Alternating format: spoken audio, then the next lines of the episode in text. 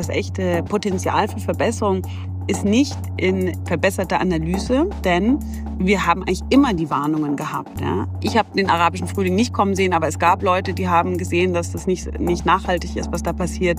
Und genauso jetzt Afghanistan, zum Beispiel hier im Europäischen Auswärtigen Dienst gibt es ja auch so ein Early Warning System. Da war die Situation, die wir 2021 gesehen haben, eines der drei wahrscheinlichen Szenarien. Ein weiterer Punkt, denke ich, den wir eben sehr in den letzten zwei Jahren eben mit äh, dem Krieg in der Ukraine und auch der Situation in Afghanistan gesehen haben, ist natürlich die Frage, haben wir einen Optimism Bias hinsichtlich der Entwicklung der Situationen vor Ort? Science Fiction als Mittel gegen Krisen? Für diese Folge von Krisen von morgen habe ich in Brüssel angerufen. Bei Florence Gaub, Expertin für strategische Vorausschau beim Rat der Europäischen Union wo die Regierungen der EU-Mitgliedstaaten über europäische Politik entscheiden. Und bei Anja Palm, Conflict Advisor im Europäischen Auswärtigen Dienst, dem diplomatischen Dienst der EU. Wir diskutieren, wie die EU sich gegen Krisen wappnet und versucht, Gewalt zu verhindern. Wieso Denken über die Zukunft einen größeren Platz in der Politik braucht und wie Frühwarnung Politik wirklich beeinflussen kann. Mein Name ist Sarah Bressan. Produziert wird dieser Podcast vom Global Public Policy Institute in Berlin und finanziert vom Auswärtigen Amt. Hallo Florence, schön, dass du da bist für Krisen von morgen. Hallo Sarah. Stell uns kurz vor, wer du bist und was hast du mit strategischer Vorausschau zu tun? Ich würde sagen, ich bin Futuristin, wenn es diesen Ausdruck überhaupt so gibt. Ich beschäftige mich viel mit der Zukunft beruflich, also sowohl jetzt aktuell im Generalsekretariat des Europäischen Rats, wo ich arbeite als Foresight Advisor. Davor war ich stellvertretende Direktorin für EU-Institut für Sicherheitsstudien mit einer Expertise vor allem für den Mittleren und Nahen Osten. Und ich glaube, genau deshalb bin ich zur Zukunftsforschung gekommen, weil natürlich das eine Region ist, die uns 2011, ich sage mal, viel beigebracht hat über was man kommen sehen kann oder auch nicht. Und deswegen habe ich natürlich auch viel mit Sicherheit zu tun und viel mit, wie man über Sicherheit in die Zukunft gedacht umgeht. Dann sag uns doch mal gleich, was hat uns denn die Region in der du spezialisiert bist, über Denken über die Zukunft beigebracht? Also unsere Branche wurde total gerüttelt durch den arabischen Frühling, weil noch kurz vorher ganz viele Publikationen davon ausgegangen sind, dieses autoritäre System ist so fest verkrustet, die Kultur bietet überhaupt keine Möglichkeit des Wandels an und dass, wenn es Veränderungen geben wird, dann nur von oben, also durch die Regierungen selber.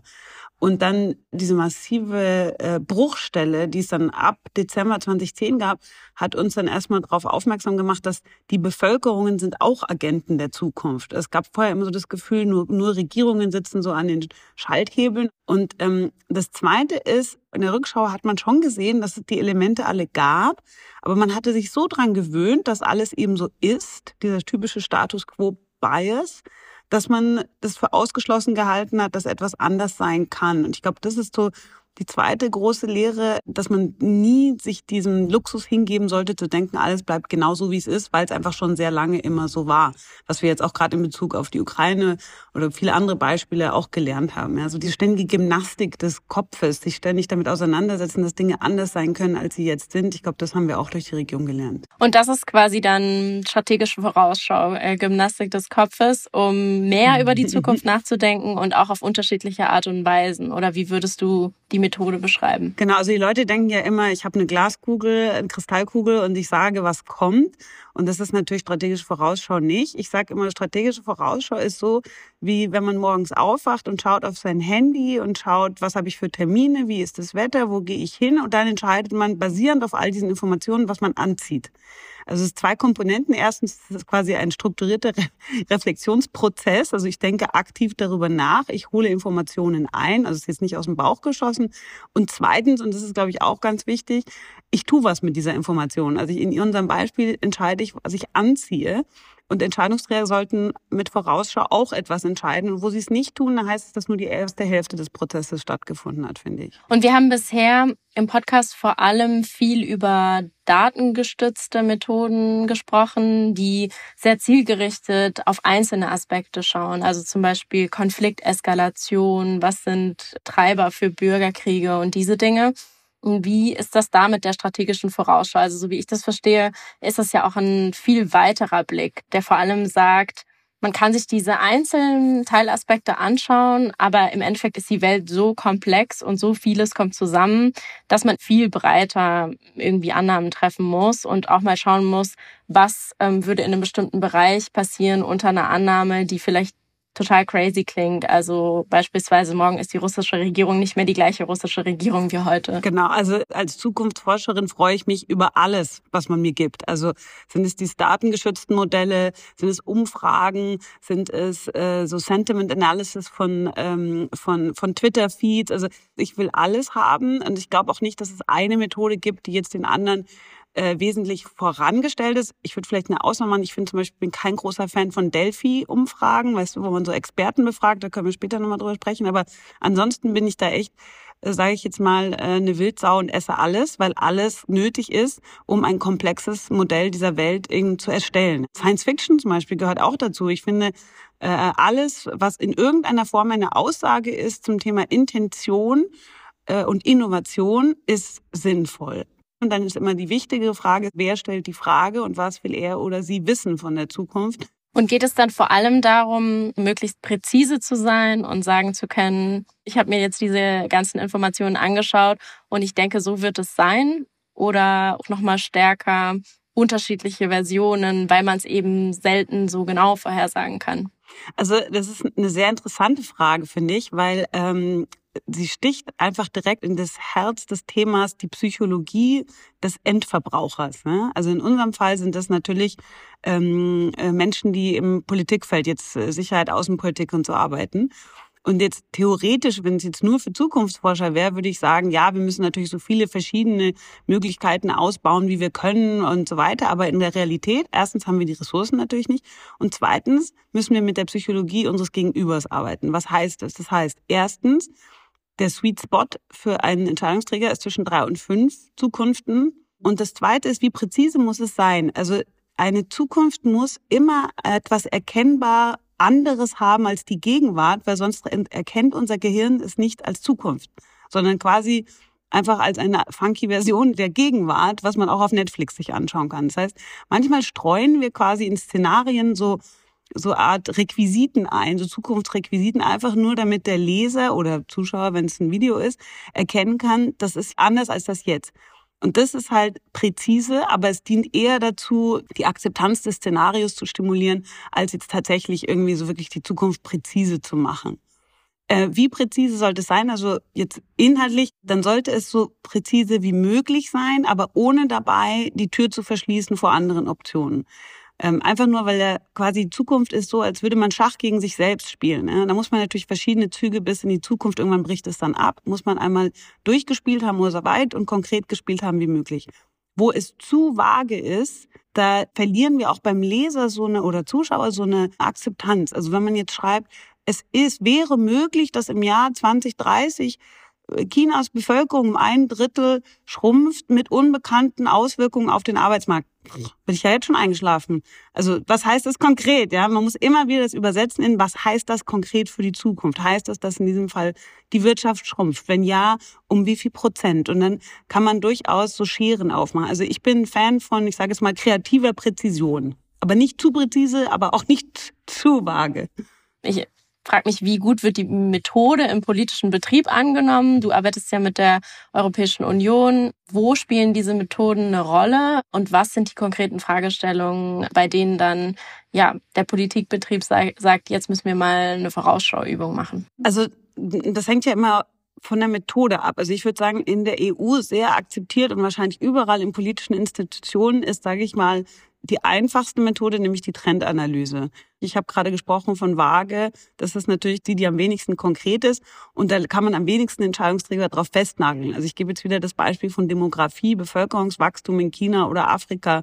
Da kann man dann sagen, ja, hier sind die Zahlen, das heißt es. Aber was es dann konkret jetzt für Deutschland heißt, das, das können dann die Entscheidungsträger sich überlegen. Und das ist genauso in der EU auch. Also Global Trends to 2030, der Report, den ich 2019 geschrieben habe, ist eine Trendanalyse.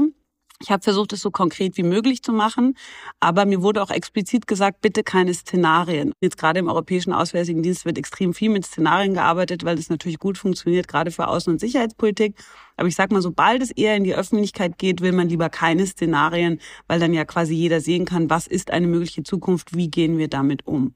Also ich würde sagen, je nach Methode äh, sehr akzeptiert oder eher weniger akzeptiert. Aber grundsätzlich sind wir in der EU schon wieder in so einer Hochphase für Zukunftsforschung. Nach ein paar Jahren Flaute, aber das ist nicht das erste Mal. Also das erste Mal war ja unter Jacques Delors das erste äh, Büro äh, Cellule la Prospective, also das Zukunftsforschungszelle.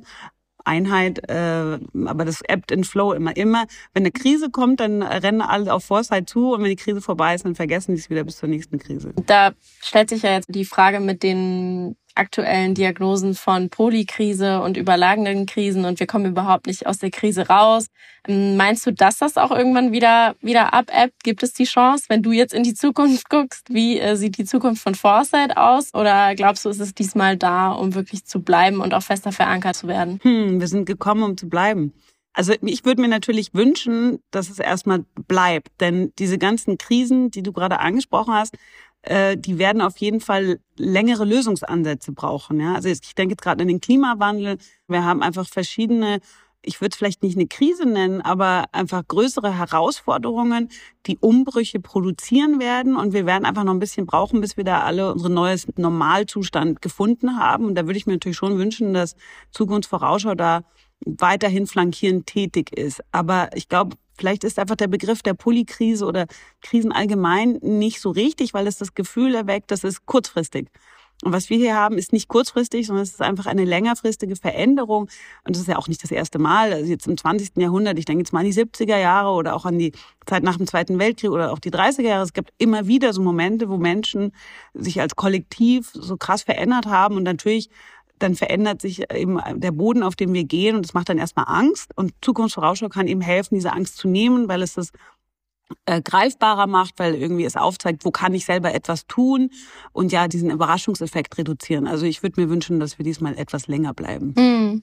Und du hast dich ja in deiner Arbeit auch damit beschäftigt, wie schaut man zum Beispiel mit Hindsight auf bestimmte Situationen. Also das ist dieser Effekt. Im Nachhinein denkt man immer, man war die Person, die es hat kommen sehen. Das macht einem dann irgendwie das eigene Gehirn so vor. Und dann aber auch im Nachhinein zu schauen, wie gut waren eigentlich bestimmte Prognosen oder bestimmte Trends, ähm, die man sich als Analysten ja ausgearbeitet hat und da dann noch mal ein paar Jahre später drauf zu schauen, wie gut war das äh, wirklich. Also ich liebe, absolut liebe Hindsight, aber ich verstehe, dass die Leute erstmal da keine Lust drauf haben. Also Hindsight quasi jetzt nicht nur Hindsight Bias, heißt eben das, was du gerade beschrieben hast, dass man zurückschaut und denkt, ja, ich habe es ja irgendwie kommen sehen, aber dass man tatsächlich zurückgeht und seine eigenen Sachen, seine eigenen Prognosen anschaut oder Überlegungen zur Zukunft anschaut und misst eben, wo lagen wir nicht richtig oder falsch, aber warum haben wir das so gesehen, wieso ist das dann anders gekommen und so. Und das habe ich zum Beispiel auch mit dem Global Trends Report von 2019, habe ich das letztes Jahr gemacht, fand es extrem spannend zu sehen, dass manche Trends sich schneller entwickelt haben, als wir gedacht haben, manche langsamer. Dann gab es natürlich auch neue Sachen. Und es ist extrem wichtig, weil das wichtigste Instrument, was du hast bei der Zukunftsvorausschau, ist dein dein Gehirn, die Art, Informationen zu strukturieren, zu analysieren. Das heißt aber auch, du darfst dir nicht ähm, vom Gehirn Sachen vorspiegeln lassen, die so nicht sind. Und man muss sich von diesem Ego freimachen. Du erinnerst dich, am Anfang der Pandemie gab es eine Lawine von Leuten auf Twitter. Ich hab's, ich hab's gewusst, ich habe gewusst, dass es kommt. Und so. Dann schaust du mal ganz genau, was die Leute gesagt haben. Die haben halt gesagt, es wird wahrscheinlicher, dass irgendwann mal demnächst irgendeine Pandemie kommt, aber wo und wie tödlich und wann, weiß keiner. So, das heißt, das haben sie dann im Hindsight-Bias, haben sie sich das zurecht zurecht gestrickt, das ist ganz menschlich, aber du musst eben um diesen Bias herumarbeiten, indem du eben schonungslos auf deine eigene Analyse der Vergangenheit schaust und nur so wirst du besser. Und deswegen, also ich habe zum Beispiel, ja, ich habe auch in meinem Report geschrieben, Pandemien werden wahrscheinlich, aber ich habe nicht gesagt, das wird nächstes Jahr passieren. Ähm, ich lag ein bisschen besser mit dem Ukraine-Krieg, aber ich habe zum Beispiel auch bei Arab Futures, äh, unserem ähm, Foresight Report zum arabischen Raum 2015, der erste, äh, haben wir drei Szenarien geschrieben. Eins davon, wo ich gedacht habe, damals das wäre das Wahrscheinlichste, war ich viel pessimistischer als dann die Realität. Also von daher, wenn man immer wieder seinen Kompass neu justiert, wird man immer besser mit der Zeit. Und das ist halt auch das, Foresight ist eben, das ist nicht so eine Party, auf der man einmal auftaucht, sondern das ist einfach ein Skill, was man immer wieder und immer besser wird über Zeit. Und je älter man wird, desto besser wird man dabei auch. Das ist auch eine gute Formulierung als Empfehlung an den politischen Betrieb. Also Foresight ist keine Party, wo man einmal auftaucht. Ist die Frage, was wäre dann das alternative Bild dafür? Irgendwas, was man irgendwie Zähneputzen oder so. Zähneputzen ist ein sehr gutes Beispiel, weil es ist was, was man jeden Tag machen muss. Ich meine, gut, man muss nicht jeden Tag Vorzeit machen, aber man muss es regelmäßig machen. Und wenn man es einmal gemacht hat, kann man nicht sagen, ja gut, dann ist das ja jetzt vorbei. dann war das halt für einen Tag gut. Genau, Zähneputzen ist eine gute Analogie. Und wird das im politischen Betrieb auch genauso gemacht? Also ich meine, wenn man so Statements hört, jetzt zu Kriegen, die ausgebrochen sind, dann ist ja große ja, Schockierung auch da und wir müssen da mal drauf gucken. Jetzt auch zum Beispiel Afghanistan-Abzug, das ist ein anderes Beispiel. Ne? Was hast du für einen Eindruck? Wird Foresight aktuell genügend genutzt? Auch nochmal speziell mit dem Fokus auf Krisenfrüherkennung und Krisenprävention, über den wir ja in diesem Podcast sprechen? Oder ist da noch Luft nach oben und mit welchen Aspekten genau? Also da ist Luft nach oben, aber lustigerweise, also ich glaube, für Foresight gibt es immer diesen Mythos, ähm, so wie der heilige Gral, irgendwie der beste Zukunftsforscher findet dann irgendwie diesen einen Nugget, diese eine Quelle, die kein anderer gesehen hat, der hat eine Zukunft gesehen, die sonst keiner kannte und äh, bla bla. Aber nein, natürlich in Wahrheit ist es so, das echte Potenzial für Verbesserung ist nicht in, in verbesserter Analyse, denn wir haben eigentlich immer die Warnungen gehabt. Ja? Also sei es äh, dieser große Mythos, keiner hat den Fall der Sowjetunion kommen sehen, stimmt überhaupt nicht. Es gibt ein ganzes Buch darüber. Die CIA hat ab 86 immer wieder gewarnt, dass die Wirtschaft kollabieren wird. Genauso ähm, ich habe den arabischen Frühling nicht kommen sehen, aber es gab Leute, die haben gesehen, dass das nicht, nicht nachhaltig ist, was da passiert.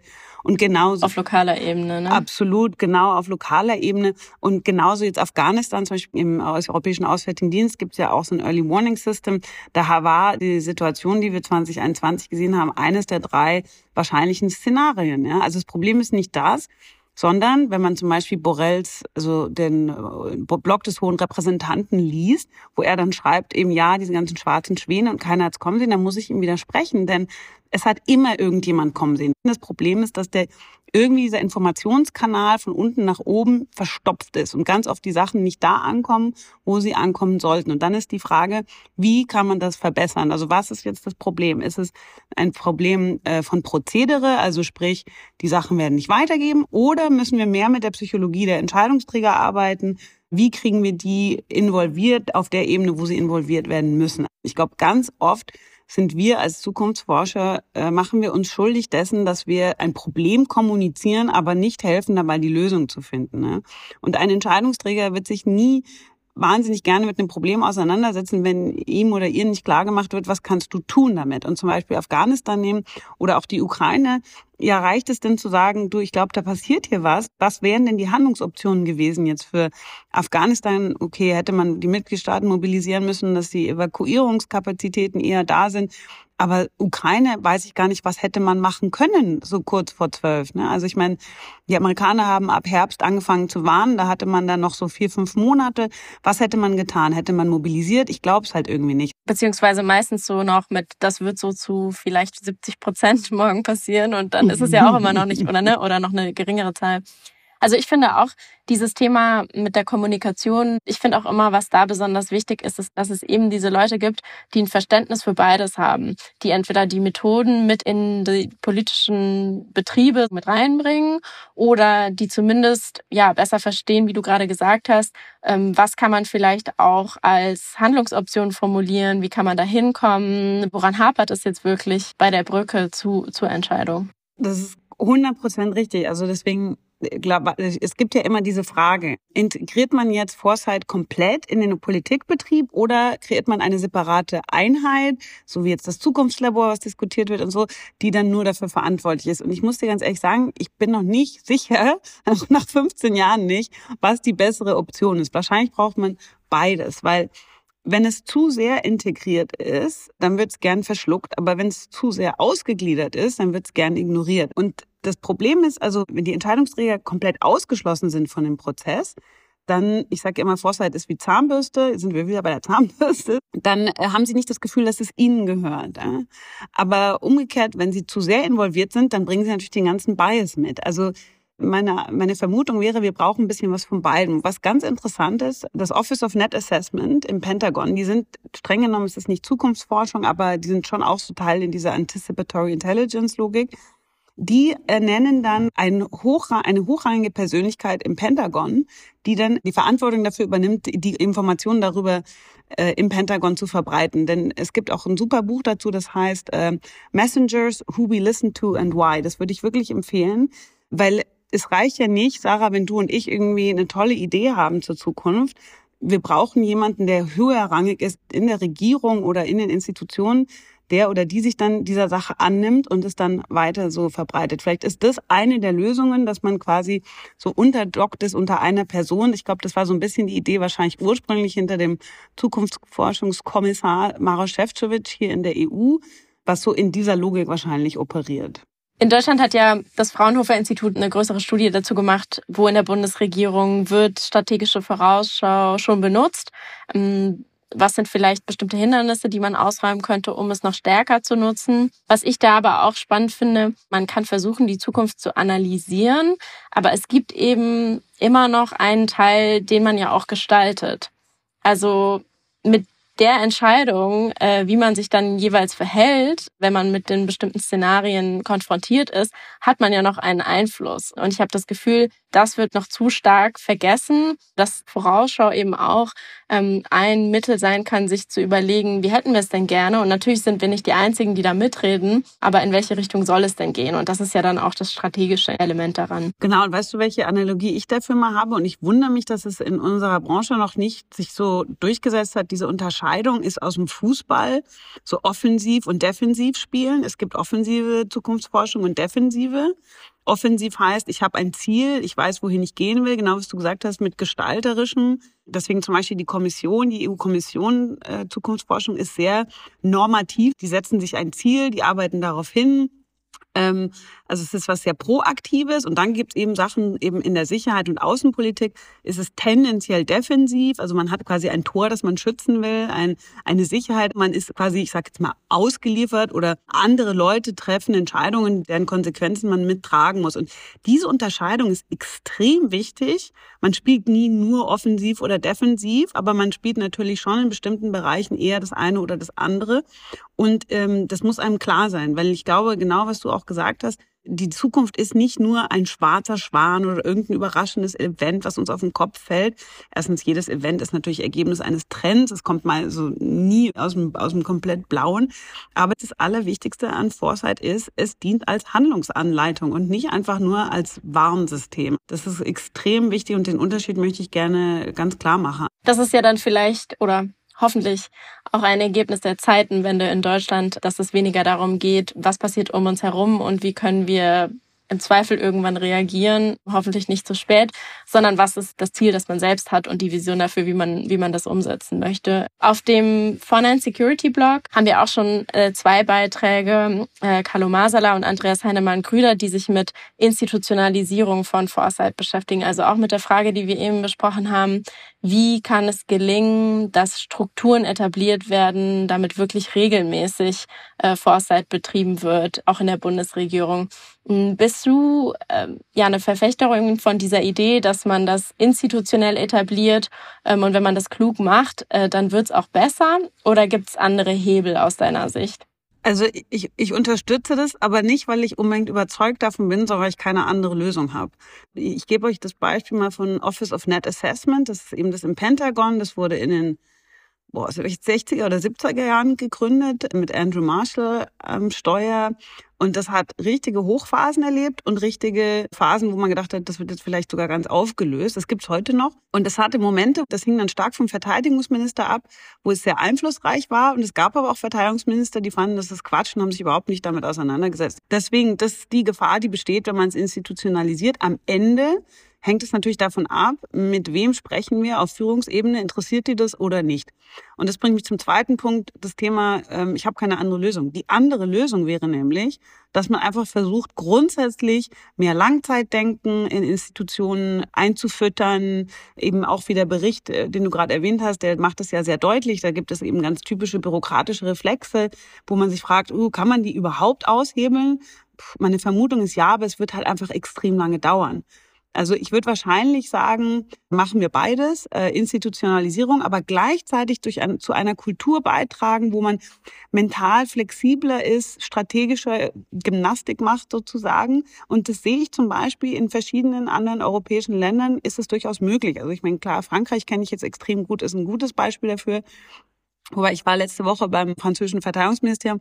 Die finden selber, dass sie es total schlecht machen. Und ich habe denen gesagt, ihr macht das ehrlich gesagt ziemlich gut verglichen mit anderen. Also Selbstkritik, glaube ich, gehört auch dazu. Finnland macht es auch sehr gut. Spanien hat jetzt auch ein institutionalisiertes Zukunftsforschungsinstitut direkt beim Premierminister angesiedelt. Also ich bin dafür, aber ich würde nur sagen, es ist nicht äh, ein Allheilmittel. Es müssen, müssen noch viele andere Sachen passieren. Ne? Diese Frage, sind unsere Bürokratien und politischen Entscheidungsstrukturen noch so, wie die heutigen Herausforderungen es erfordern? Ne?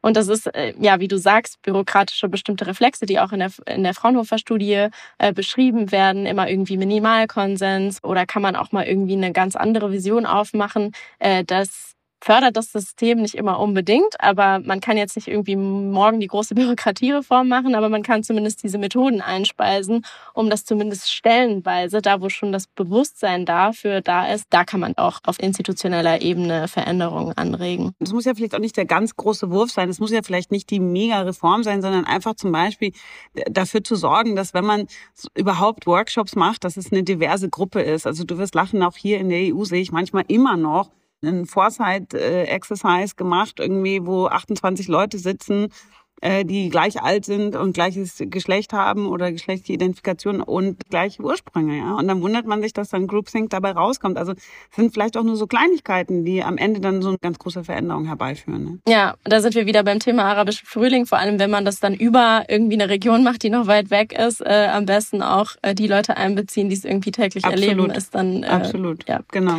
hilfreich. Was ich ganz schön fand, war so dein Plädoyer für den Methodenmix. Aber du meintest, du bist kein großer Fan von Expertenumfragen. Warum ist das so? Also da gibt's auch einen Haufen Literatur dazu. Ähm, Phil Tedlock, das ist dir bestimmt ein Begriff, ähm, mhm. der, der Foresight-Papst so ein bisschen, der ist ja ursprünglich Psychologe, der hat ein Buch geschrieben vor puh, bestimmt 15 Jahren schon, das hieß Expert Political Judgment, How Good Is It? Mhm. Und äh, kam halt zu der Erkenntnis, dass Experten können sehr gut Sachverhalte analysieren, können sehr gut erklären, warum etwas passiert, tun sich aber extrem schwer oder beziehungsweise sind nicht besser als Normalmenschen, sage ich jetzt mal in Anführungsstrichen, darin die Zukunft zu prognostizieren. Sie sind tendenziell eher schlechter. Und woran es liegt, ist natürlich, dass sie ich sage jetzt mal, Fachidioten sind. Das heißt, sie können sich so gut zu dem Thema aus, dass sie sich die Andersartigkeit nicht mehr vorstellen können. Und Phil Tedlock in seinem anderen Buch, eben äh, The Art in uh, Super Forecasting, da geht er eben genau da in die Tiefe. Was macht denn eigentlich die Persönlichkeit eines guten Zukunftsforschers aus? Und das ist eben nicht so sehr Expertise. Also Achtung, ganz wichtig, ich will jetzt nicht sagen, wir brauchen keine Experten. Aber ich glaube, wenn man nur Experten fragt, dann äh, kommt man halt schnell in diese Echo Chamber, ja, in dieses was allen Experten zum arabischen Raum passiert ist vor 2011, dass man eben sich so sicher war, weil man kannte genau den Ist-Zustand so gut, dass man sich einen anderen Zustand nicht mehr vorstellen konnte. Und deswegen bin ich nicht so ein Fan von Delphi-Studien. Wenn, dann würde ich eher sagen, mach eine Mischung, Experten mhm. und Menschen, die, die, die so Allgemeinwissen Gutes haben. Das finde ich eigentlich zielführender. Ja, oder dann eine Expertenabfrage zu Anfang und dann aber in dem weiteren Foresight-Prozess die Leute auch durch einen moderierten Prozess darauf hinweisen, wo ihre Blindspots sind genau, ähm, und damit genau. eher zu spielen und zu zeigen, so hier ist jetzt das zwar bei äh, euch allen rausgekommen, aber das ist das, was gestern auch schon in der Zeitung stand und das brauchen wir eigentlich nicht. Was ist denn jetzt wirklich neu? Genau, was du gerade gesagt hast, das muss moderiert sein. Ähm, du hast jetzt so viel Foresight ähm, in den letzten Jahren betrieben, dass sicherlich auch meine äh, letzte Frage keine Herausforderung ist für dich. Und zwar, was steht auf deiner persönlichen Beobachtungsliste für die nächste Krise? Zum Beispiel in der Region, in der ich viel arbeite, im nahen Mittleren Osten, sehe ich auf jeden Fall eine viel schnellere Bewusstseinswerdung, was den Klimawandel betrifft, als man immer annimmt. Und was ganz interessant ist, es unterscheidet sich strukturell insofern als äh, die Aktivisten bei uns als dass es da vielleicht jetzt nicht so Klimawandel per se das erste Problem ist, sondern die Effekte schon. Also wir sehen ganz viel in Umfragen, wirklich so 95 Prozent der Araber, die sagen, ja, Wasserverschmutzung ist ein Problem, Müll ist ein Problem, äh, Luftverschmutzung ist ein Problem. Aber wirklich so Werte, wo man denkt, okay, das wird irgendwann knallen und das sehen wir jetzt schon. Ich, mich würde es nicht wundern, wenn die nächste Protestwelle in der Region wird tatsächlich durch den Klimawandel ausgelöst. Aber jetzt nicht so sehr die Leute sind dann sauer, weil sie kein Brot mehr haben. Ich glaube tatsächlich, das ist ein intellektueller Reflex, also wirklich so die analytische Fähigkeit, nicht so ein bisschen dieses konventionelle europäische Denken, die gehen dann auf die Straße, weil sie Hunger haben. Nein, die gehen auf die Straße, weil sie finden, dass diese Lebensbedingungen einfach nicht angemessen sind, dass sie mehr vom Staat erwarten. Also das ist auf jeden Fall das eine. Und dann das andere, ähm, ist für mich tatsächlich die USA. Was ich extrem spannend finde in der Diskussion um die USA und wird Trump wiedergewählt und was passiert dann danach und gibt es dann Bürgerkrieg ist, wenn du mal, wenn du ein bisschen kratzt an der Oberfläche, also äh, dafür habe ich auch einen Artikel für die internationale Politik geschrieben, dann siehst du, dass eigentlich ist das Problem in den USA nicht so sehr, dass da jetzt angeblich irgendwie so zwei riesige Blöcke aufgehen die können sich überhaupt nicht einigen, sondern dass die politische Mehrheit nicht im System akkurat reflektiert ist. Das heißt, dieses ganze Wahlmännersystem gibt den Staaten, die weniger Bevölkerung haben, extrem viel mehr Macht. Und darum geht's in der Essenz. Das heißt, ich finde die ganze Diskussion um Twitter und Polarisierung und die Werte und so weiter, geht eigentlich am Thema vorbei. Ultimativ, was die USA machen müssen, ist eine Veränderung ihrer Verfassung. Und das ist äh, an sich schon ein Grund für einen Bürgerkrieg. Aber ich finde, diese konstitutionelle Debatte fehlt mir und bin mal gespannt, ob, wenn es jetzt, also wie es jetzt weitergeht in den USA, es gibt ja immer wieder Rufe danach, dieses Wahlsystem zu verändern. Für mich ultimativ über die nächsten 50 Jahre wird das der nächste große Kampf sein in den USA. Ja, super. Vielen, vielen Dank. Gerne sagen.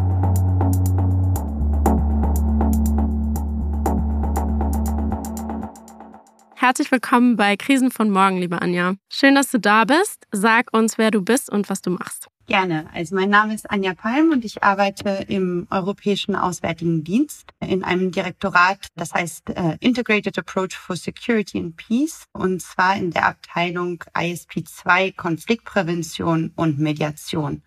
Und in, in dieser Abteilung beschäftigen wir uns mit Themen wie Krisenfrüherkennung, Konfliktprävention und Analyse. Und dort bin ich für die Umsetzung des EU Conflict Early Warning Systems verantwortlich, also das EU Konfliktfrühwarnsystem. Perfekt, das ist auch schon das genau richtige Stichwort. Sag uns doch, was sind die Ziele dieses EU Early Warning Systems? Also wie der Name schon sagt, Krisenfrüherkennung. Äh, das heißt also eben Länder hinsichtlich ihres äh, Krisenpotenzials für einen Prognosezeitraum der kommenden vier Jahre zu analysieren und Handlungsoptionen zu erstellen. Also die Idee ist wirklich, dass wir eine ressortübergreifende Analyse machen die uns dann als Entscheidungsgrundlage für Präventionsmaßnahmen dealt, also eben die so gesagten Early Actions, die eben dem Early Warning auch folgen sollten. Wie lange gibt es das Early Warning System schon? Also das System wurde 2013 pilotiert und seit 2014 weltweit äh, eingeführt. Das heißt, die EU war auch wirklich einer der, der Vorreiter in, äh, in diesem Kontext. Und über die Jahre wurden viele Verbesserungen dann auch eingeführt. Und Ressort gemeinsam hast du schon gesagt, das bedeutet an der Stelle auch, das Early Warning System ist im Europäischen Auswärtigen Dienst, also im, im diplomatischen Dienst der EU, aber es sind eben auch andere Teile der EU-Institutionen an dem System beteiligt, richtig? Absolut, genau. Also wir koordinieren das System, arbeiten aber sehr eng einerseits mit den anderen Kollegen im Europäischen Auswärtigen Dienst zusammen, den ganzen geografischen Kollegen äh, zum Beispiel aber auch mit der Europäischen Kommission, also zum Beispiel Entwicklungszusammenarbeit, humanitäre Hilfe, äh, Klima, also die ganzen Teile der Europäischen Kommission, die eben auch für diese Art an Analyse relevant sind. Sag uns, was sind die Schritte des gesamten Prozesses von den verschiedenen Analysemethoden, bei denen Konfliktpotenziale analysiert werden, dann bis hin zu den Ergebnissen? Ja, also wir haben für dieses Instrument wirklich einen sehr strukturierten Workflow. Ähm, es gibt einen jährlichen Zyklus, der startet praktisch von der quantitativen äh, Basis. Das ist bei uns die Grundlage, heißt äh, Global Conflict Risk Index. Das ist ein datenbasiertes Krisenvorhersagemodell. Das wird vom Joint Research Center der Europäischen Kommission äh, aufgestellt und dazu kommen dann verschiedene Arten an qualitativer Analyse. Das heißt Intelligence, Open Source, und eben auch, was wir ein Comprehensive Staff Review nennen, das heißt eine ressortübergreifende Fragestellung an unsere Kollegen im ERD und in der Europäischen Kommission, wo wir eben nochmal auf die interne thematische und geografische Expertise zurückgreifen. Und mit dieser validieren wir praktisch die quantitativen Resultate, können aber natürlich auch diese Resultate hinterfragen und ein höheres oder äh, niedrigeres Risikoniveau angeben, wenn eine Mehrheit dafür spricht und natürlich auch klare Indikationen dafür vorhanden sind. Diese Expertise hilft uns natürlich auch, bestimmte Länder für Priorisierung vorzuschlagen. Das heißt, wir stellen praktisch auf der Basis der Vorschläge der vielen Kollegen eine so gesagte Longlist auf. Das sind ungefähr 15, 20 Staaten äh, jedes Jahr. Und diese Priorisierung am Ende erfolgt dann in einer Sitzung des Senior Managements, äh, des EADs und der Kommission. Da gibt es drei Kriterien dafür um eben eine Priorität für Konfliktprävention der EU zu sein. Als erstes Krisenpotenzial für den Prognosezeitraum der kommenden vier Jahre. Das zweite ist eine Betroffenheit von EU-Interessen. Und das dritte ist, dass die EU auch Handlungsmöglichkeiten hat. Wenn denn diese Prioritäten gesetzt sind, dann ähm, fahren wir vor Ort äh, zusammen mit der Kommission, arbeiten mit den Delegationen vor Ort, mit den Mitgliedstaaten vor Ort, äh, indem wir also praktisch einen Workshop äh, halten, in dem wir verschiedene Bereiche abdecken, Rechtsstaatlichkeit, Zivilgesellschaft, die Sicherheitssituation, Krisenmanagement in dem Land. Und eben auf der Basis erstellen wir, was wir einen Conflict Prevention Report nennen, der konkrete Handlungsempfehlungen liefert. Die Analyse vor Ort und die Erstellung des Conflict Prevention Reports dauert auch ungefähr einige Monate, aber dann bleibt das Land für zwei, zweieinhalb Jahre ungefähr auf unserem Radar. Das heißt, wir versuchen natürlich weiterhin die Situation zu beobachten, zu sehen, wie sich die Risiken äh, auch äh, wirklich vor Ort dann entwickeln und eben auch hinsichtlich der Handlungsoptionen, ob es notwendig ist, diese zu verändern, welche implementiert wurden und wo es vielleicht noch neue Handlungsoptionen gibt. Hast du da konkrete Beispiele für politisches Handeln, das auf die Analyse folgt und wie die EU eben ihr politisches Handeln dann anpasst auf Basis der Ergebnisse? Ja, also das hängt natürlich immer von dem konkreten Kontext ab. Das geht von wirklich gezielten Konfliktpräventionprojekten, die also eher kurzzeitig sind, wie zum Beispiel eben Entwaffnung, Demobilisierung, Reintegrationsprogramme, um eben einen Rückfall in die Gewalt zu, zu verhindern Natürlich der ganze Rahmen der EU-Entwicklungszusammenarbeit ist sehr wichtig. Einerseits eben kann die Analyse die Prioritäten in den mehrjährigen Plänen informieren. Andererseits auch eben die spezifischen Projekte in den jährlichen Aktionsplänen. Andererseits kann die Analyse von Konflikt-Hotspots auch zum Beispiel sehr nützlich sein, um EU-Wahlbeobachtung oder Wahlunterstützungsprojekte zu informieren. Ähm, es gab Koordinierungsmechanismen zwischen gleichgesinnten Partnern oder zwischen verschiedenen Gebern in Ländern wie Friedens- und Sicherheitsclusters, in denen eben dann die Projekte zusammen abgesprochen werden, um eben zu verhindern, dass man an ähnlichen Themen arbeitet, ohne sich gegenseitig zu informieren. Ähm, es gab Mediationsprojekte, Unterstützung von Dialogen, zum Beispiel zu Wasser in Zentralasien und andererseits natürlich auch regionale Strategien, Orientierungsdokumente in der EU-Außenpolitik, die eben auch auf der Analyse basieren. Ein weiterer Effekt, der auch sehr wichtig ist und den man auch nochmal hervorheben sollte, ist eben auch die, die Verbreitung eines präventiven Mindsets. Also dadurch, dass wir eben hunderte von Kollegen involvieren in diesem Prozess, müssen sich diese Kollegen auch die Zeit nehmen, um auch vorausschauend zu denken und sich eben zu fragen, wie sich die Situation in ihren Ländern in den nächsten vier Jahren entwickeln könnte. Für Leute, die sich ähm, nicht so gut auskennen, wie die EU vor Ort in Ländern quasi funktioniert. Kannst du noch mal erklären, wie werden diese Projekte umgesetzt? Die EU hat auf jeden Fall eine Präsenz wirklich in fast äh, allen Ländern äh, der Welt durch die Delegationen. Das ist also so ähnlich wie, wie die Botschaften der Mitgliedstaaten. Und in diesen Delegationen gibt es immer eine politische Abteilung, äh, die sich eben mit den politischen Beziehungen mit dem Land äh, beschäftigt. Und es gibt eine Entwicklungszusammenarbeitabteilung und die ist oft sehr groß. Das heißt, oft sind es wirklich die Delegationen, die vor Ort mit den Kollegen, äh, die eben für die Projekte verantwortlich sind, diese umsetzen. Andererseits arbeitet man natürlich auch viel zusammen mit lokalen Organisationen der Zivilgesellschaft, andererseits auch viel mit den Vereinten Nationen. Und was man auch immer noch beachten muss, ist, die EU arbeitet natürlich auch sehr eng mit den Mitgliedstaaten zusammen, die vor Ort sind. Damit würde ich nochmal zurückkommen auf die tatsächliche Analyse. Was würdest du sagen, welche Funktion erfüllen speziell die Datenanalysen, die ganz am Anfang des Prozesses stehen und wo stoßen die an ihre Grenzen? Ich denke, ähm, also Vorteile sind sicherlich, also dass wir eine objektive Ausgangsbasis für unsere Diskussion haben. Das ist uns sehr wichtig. Ich denke, da ist wirklich das äh, EU-Konflikt-Früherkennungsmodell äh, wirklich eines der wenigen EU-Instrumente, die sich so stark auf quantitative Daten basieren und ist deshalb auch etwas Neues, was daher einerseits viele sehr faszinierend ist und andererseits aber auch sehr erschreckend und irgendwie sehr fremd.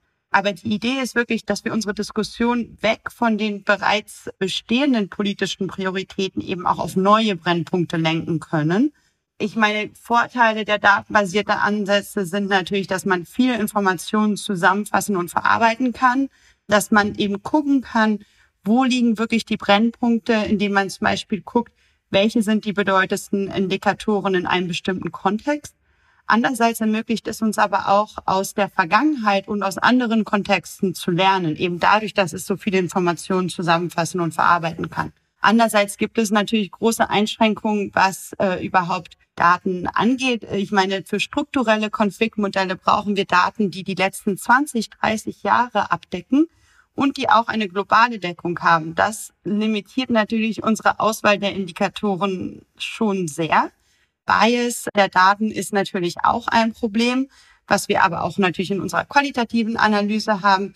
Aber ich denke, unsere Herangehensweise ist halt oft, ich mag gerne das Sprichwort uh, All models are wrong, but some are useful. Also eben die Idee, dass alle Modelle uns etwas falsche oder jedenfalls unvollständige Informationen geben, aber einige eben sehr nützlich sind, indem sie unser Denken stimulieren und uns eben ein bisschen von unseren Ideen weglenken und eben nochmal neue Fragestellungen aufbringen. Aber das ist dem Modell ja erstmal egal, was gerade im politischen Betrieb los ist, sondern es schaut eben auf die Daten. Genau. Und deshalb natürlich Aufmerksamkeit zu gewinnen für Dinge, die potenziell in vier Jahren passieren könnten, ist natürlich viel schwieriger als eine Aufmerksamkeit dafür zu gewinnen, was gerade schon passiert. Und das heißt, ein Teil unserer Arbeit ist auch, äh, sagen wir mal, Advocacy, also wirklich auch die Aufmerksamkeit äh, der politischen Entscheidungsträger eben auf bestimmte Themen oder Länder äh, zu richten. Und dafür können Daten wirklich sehr nützlich sein, weil man das eben, wenn man es gut visualisieren kann, kann es einem wirklich helfen, ein bestimmtes Statement nochmal zu, zu, zu beschreiben und eben klarer zu machen. Advocacy, das heißt, du und dein Team, ihr seid dann so ein bisschen die Interessenvertretung für die Datenbasis. Ja, absolut, teils. Ich denke, es gibt großes Interesse an sich, in den Institutionen mehr datenbasierte Ansätze zu haben. Aber wie das denn wirklich konkret umgesetzt wird, da gibt es dann immer sehr verschiedene Ideen und auch eigentlich viel mehr Fragen als Antworten in dem Sinne, dass eben äh, datenbasierte Ansätze in diplomatischen Diensten eigentlich etwas relativ Neues sind ähm, und deshalb auch oft sehr fremd sind für unsere Kollegen und ähm, es deshalb sehr wichtig ist, diese auch verständlich zu machen. Gibt es da noch weitere Punkte, wo du sagen würdest, das sind die Herausforderungen und vor allem auch, das sind die Bereiche, wo jetzt in der Weiterentwicklung auch der Systeme, in der weiteren Anwendung verstärkt der Schwerpunkt drauf liegen sollte, um eben die Nutzbarkeit dieser Analysen zu verbessern? Ja, ich denke, also eben wird eben traditionell im diplomatischen Bereich wenig mit quantitativen Daten gearbeitet. Ähm, unsere Informationen kommen hauptsächlich von unseren Delegationen, von, von den Botschaften, die eben als unsere Ohren und Augen vor, vor Ort beschrieben werden. Für uns ist es sehr wichtig, immer auch die Daten eben mit qualitativen Informationen und unserer internen Expertise eben auch zu ergänzen. Eine andere Frage ist natürlich, äh, wie können uns die Daten nützlich sein? Und da denke ich, ist es eben sehr wichtig, nicht nur an den Resultaten der Konfliktmodelle zu arbeiten, sondern eben auch an ihrer Visualisierung. Und das ist etwas schon nur von der Visualisierung von Daten. Ohne dass diese vorausschauend sind, kann man viel lernen, man kann Trends erkennen und kann wirklich auch die Situationen vor Ort verfolgen, bevor sie eben äh, eskalieren.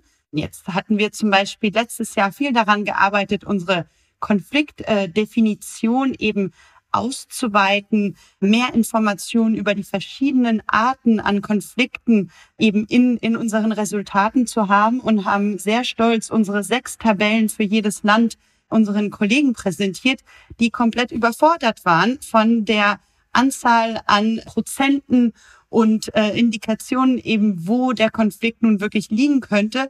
Und das zeigt natürlich auch, dass wir selbst immer wieder gucken müssen, wie können wir einerseits eben detaillierte Informationen unseren Kollegen geben, die auch korrekt sind und die ihnen auch weiterhelfen können. Andererseits aber eben auch, wie können wir diese kommunizieren und es auch einfacher machen, weil natürlich auch desto weiter wir nach oben gehen in den Entscheidungsträgern, desto kürzer ist die Zeit. Ich denke, Datenkompetenzen ist sicherlich auch eine Herausforderung. Das ist etwas, was auch traditionell nicht gefragt oder gefördert ist in diplomatischen Diensten. Und das ist wirklich ein Bereich, in dem wirklich noch viel passieren müsste. Ähm, auch nicht nur im Hinblick eben Konfliktvorschau, sondern auch zum Beispiel Desinformation. Das sind andere Kollegen bei uns im Europäischen Auswärtigen Dienst, die auch mit quantitativen Modellen arbeiten. Ich würde sagen, wir sind so ein bisschen die einzigen im Haus, die eben mit diesen Ansätzen arbeiten bisher. Und die sehen eben auch diese Schwierigkeit, auch mit den Kollegen dann äh, die Resultate wirklich zu erarbeiten und auch, dass diese wirklich dann in die Entscheidungen mit einfließen. Etwas, woran wir eben auch zum Beispiel viel mit dem JRC arbeiten, ist zum Beispiel ist es wichtiger, dass eben unser Modell super präzise ist und eben genau die richtige Prozentzahl äh, anzeigt? Oder sollten wir eher daran arbeiten, eben zu erklären, was bringt uns zu eben, sagen wir mal, einem 90 Prozent äh, Konfliktpotenzial? Welche sind die Indikatoren? Welche sind eben die strukturellen Probleme, die überhaupt uns zu dieser äh, Prognose leiten, weil an diesen Problemen können wir dann konkret arbeiten. Das heißt, das könnte eigentlich viel wichtiger sein als eben eine total präzise äh, Indikation des Konfliktpotenzials. Ein anderer Punkt, an dem wir gerade auch sehr viel arbeiten, ist eben etwas größere Prognosezeiträume, diese auch abdecken zu können, weil eben das EU Conflict Early Warning System äh, historisch mit strukturellen Risikofaktoren arbeitet und deshalb eben mit diesem Prognosezeitraum von vier Jahren.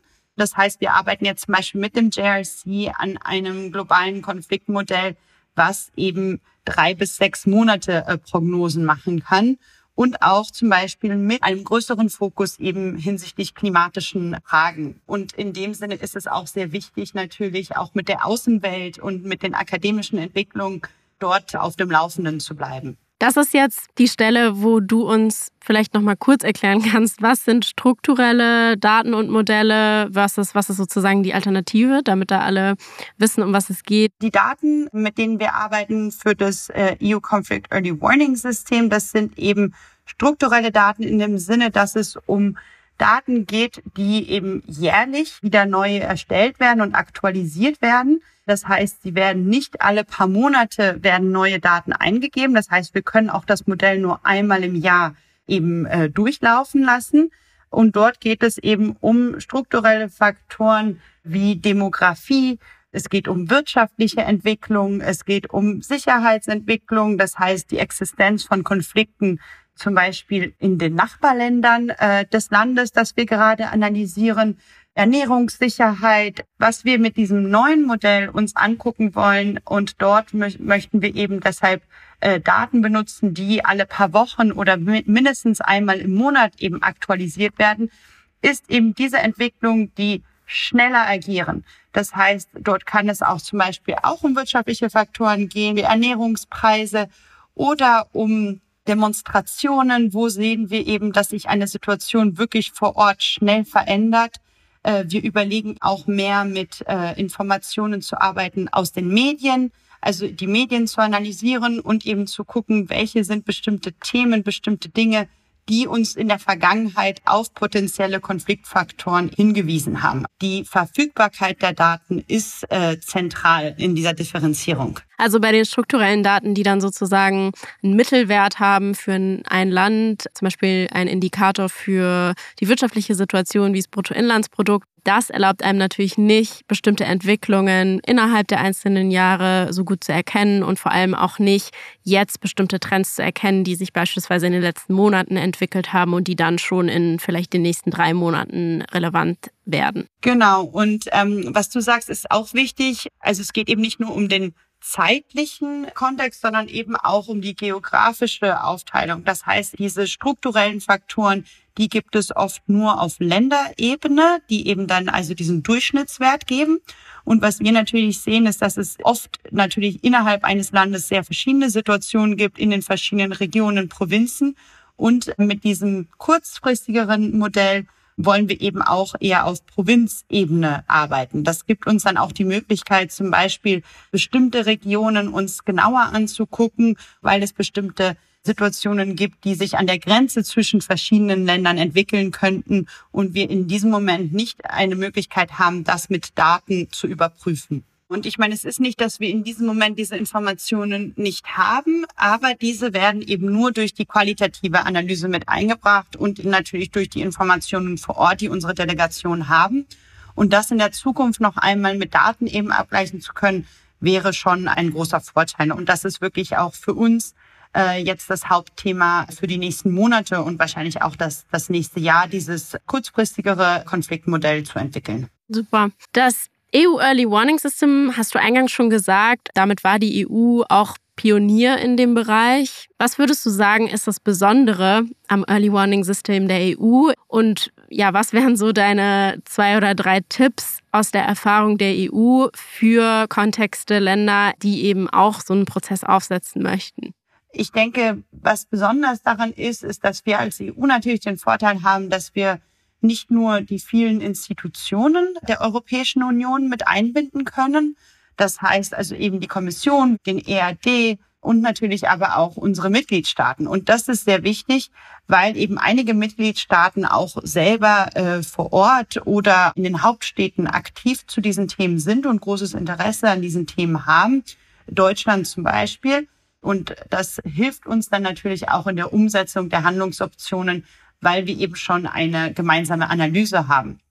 Ein weiterer Vorteil ist, denke ich, dass wir als EU auch ein bisschen den Luxus haben, diesen globalen Blickwinkel äh, haben zu können. Dadurch, dass viele Mitgliedstaaten mit verschiedenen nationalen Interessen äh, zusammenkommen auf der EU-Ebene, können wir äh, uns wirklich versuchen, darauf zu konzentrieren, wo noch nicht viel politische Aufmerksamkeit ist und eben das auch wirklich global anzusetzen. Also jedes Jahr, wenn wir fünf oder sechs Prioritätenländer haben, sind die in den verschiedenen geografischen Regionen der Welt. Ich denke, für andere Institutionen, mein, mein erster Ratschlag wäre erstmal gucken, was es gibt. Es gibt schon extrem viele Daten, extrem viele Informationen, fast zu viele.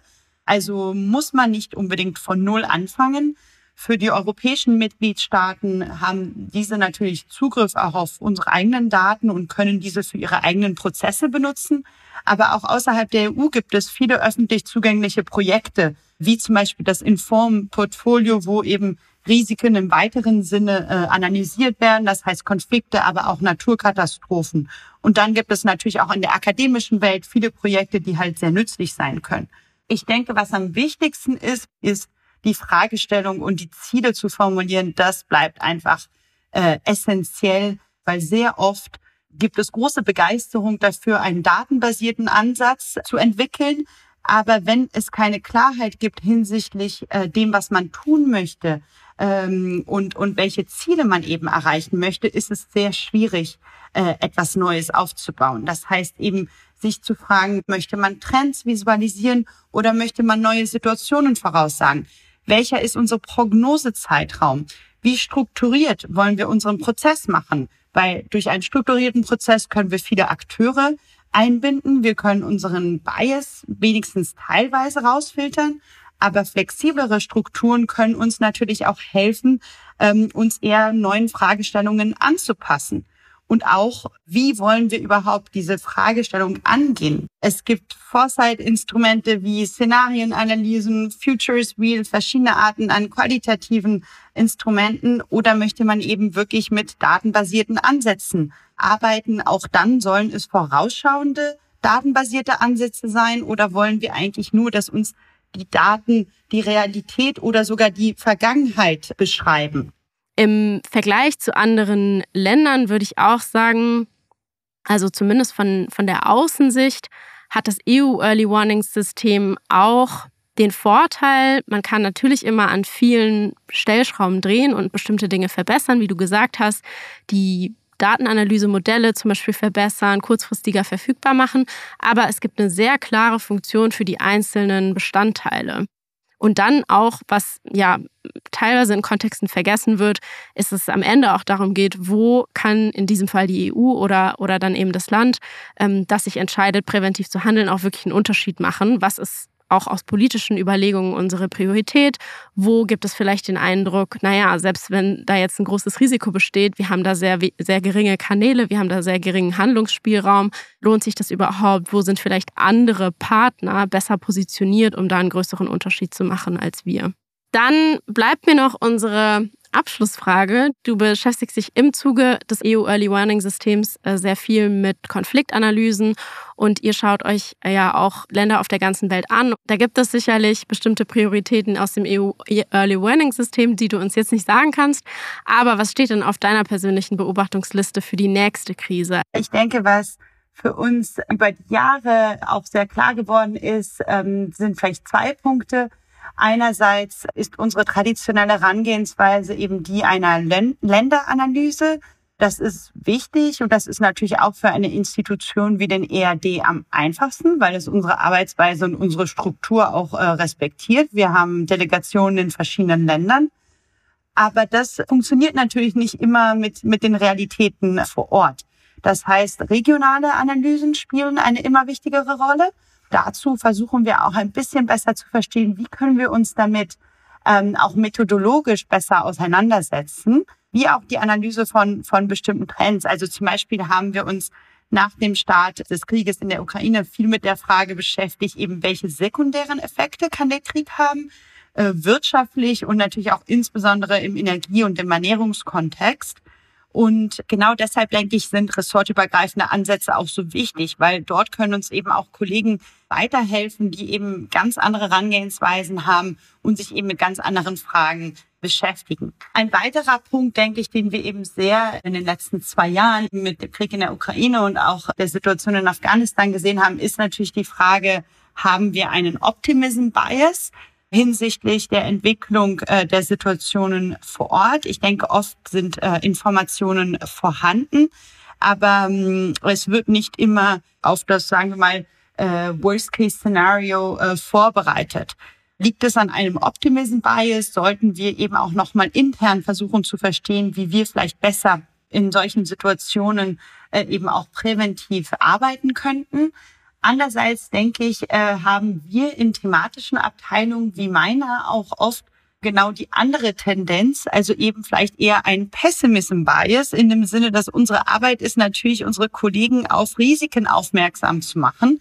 Und da müssen wir natürlich auch aufpassen, dass wir nicht äh, zu viele Situationen als potenzielle Krisen darstellen. Ansonsten ist es auch sehr schwierig, dort die Aufmerksamkeit äh, zu, zu erregen und dort auch wirklich dann präventiv zu handeln. Also gleichzeitig auch nicht, dass sich die Warnungen abnutzen, weil die EU Early Warning System Konfliktleute äh, ja ständig, weil das ihre Aufgabe ist, natürlich bestimmte Signale sehen, wo was passieren könnte. Genau, also dass wir auch nicht nur innerhalb der EU-Institutionen uns äh, unterhalten, sondern eben auch mit nicht nur den Kollegen vor Ort, sondern eben auch lokalen Zivilorganisationen, um auch nochmal eine ganz andere Beschreibung eben der Situation mit in die Analysen mit einfließen zu lassen. Das war dann jetzt nicht die Krise von morgen, aber die Anleitung, wie man vielleicht äh, verhindern kann, dass die nächste Krise so überraschend ist, wie es die letzten Krisen waren. Vielen Dank, liebe Anja, dafür, für die Einblicke in das EU Early Warning System und die Arbeit der EU zu Frühwarnung und Krisenprävention. Danke dir. Tschüss. Krisen von morgen ist ein Podcast von 49 Security, dem Blog für Impulse zu Deutschlands nationaler Sicherheitsstrategie. Verweise und Links zu weiteren Infos finden Sie in den Shownotes zur Folge. Mein Name ist Sarah Bressan. Produziert wurde diese Folge vom Global Public Policy Institute, kurz GPPI, und finanziell ermöglicht vom Auswärtigen Amt. Die Produktionsleitung für Krisen von morgen hat meine Kollegin Sonja Sugrobova. Tontechnikerin ist Karen Dios Baumann. Vielen Dank für die Unterstützung auch an Katharina Nachbar, Juna Christiansen sowie das gesamte Team von 49 Security, GPPI und dem Auswärtigen Amt.